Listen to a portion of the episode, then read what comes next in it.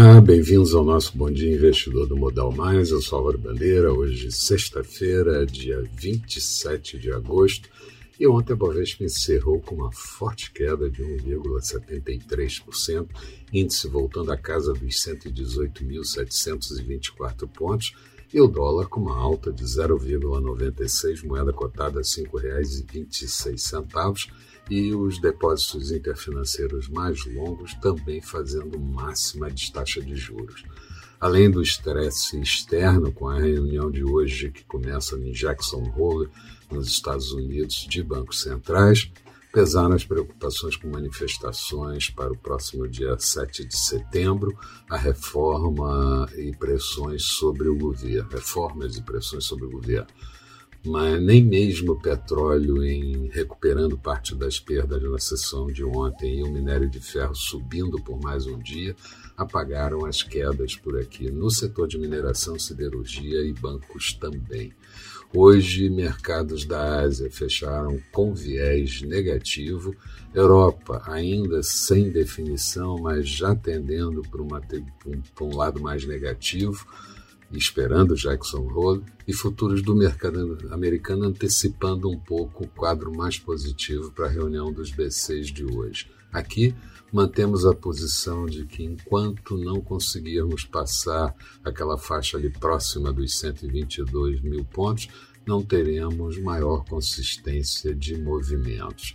Os investidores vão esperar hoje a abertura de Jerome Powell às 11 horas da manhã, buscar nas entrelinhas alguma direção para poderem atuar com mais, mais fortemente. E a grande preocupação, claro, é quando acontecerá o anúncio e depois as mudanças do, do tapering, a retirada de estímulos. Kaplan, eh, presidente regional do Fed de Dallas, defende o anúncio do tapering na reunião do FONC de setembro e vê impacto menor da Covid-19 na economia. Já o presidente Biden promete punir responsáveis pelo ataque às duas explosões de ontem em Cabul, no Afeganistão, que vitimou 73 pessoas, incluindo alguns militares. Aqui, proposta do sublimite para os precatórios abandonaria a tese de criação de fundo. O sublimite é você corrigir os precatórios lá de 2016 pelo teto de gastos, o que daria alguma coisa próxima a 40 bilhões e não os 90 bilhões que o governo vem falando. Uh, Arthur Lira disse que a reforma do imposto de renda só sairá quando os partidos expressarem o que efetivamente desejam.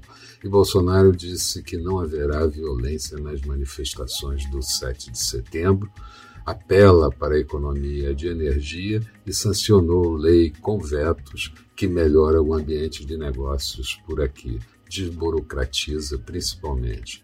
E o Centrão quer antecipar, segundo o noticiário, a reforma ministerial de 2022, vários ministros sairão candidatos e pedem a cabeça do ministro Paulo Guedes.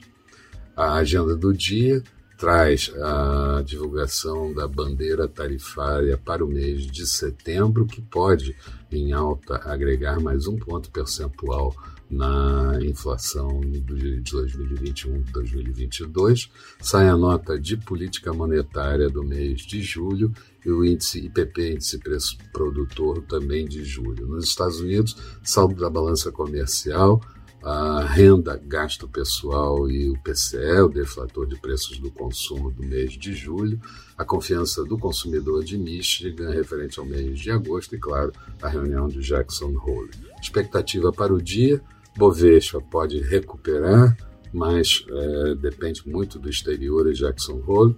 Uh, dólar ainda pressionado, juros também.